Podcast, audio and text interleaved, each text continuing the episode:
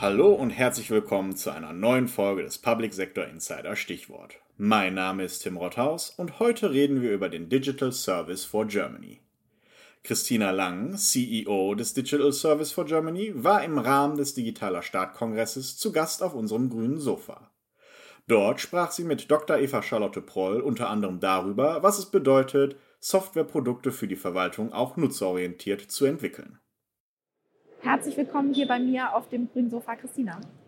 Schön, dass ich da sein darf. Danke, ja. Liebe Christina, vielleicht ganz kurz, was ist die Aufgabe des Digital Service? Wir sind eine interne Digitalisierungseinheit. Wir sind 2020 gegründet worden, weil wir erkannt haben, dass der Staat intern eigene Softwareentwicklungsteams braucht, um wirklich agil und nutzerzentriert arbeiten zu können und Softwareprodukte entwickeln zu können, die die Bedürfnisse der Nutzerinnen und Nutzer in den Mittelpunkt stellen.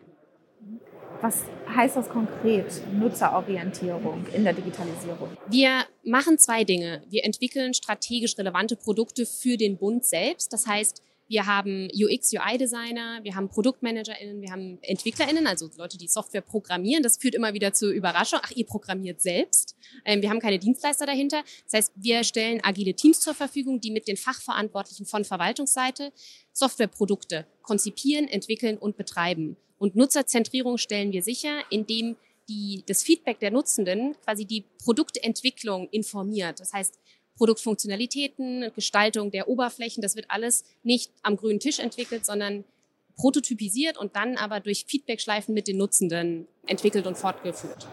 Hast du da ein konkretes Beispiel für mich?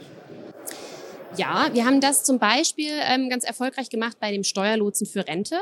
Ähm, das ist ein Produkt, was wir mit dem BMF entwickelt haben. Und da haben wir zum ersten Mal geschafft, tatsächlich dieses iterative Setup aufzubauen. Wir deployen da drei, viermal in der Woche.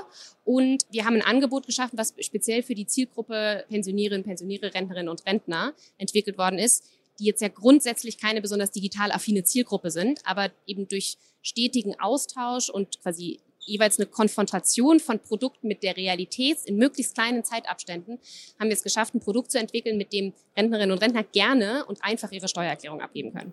Dankeschön. Vielen Dank. Wussten Sie übrigens, Christina Lang schreibt als Kolumnistin regelmäßig für den Behördenspiegel.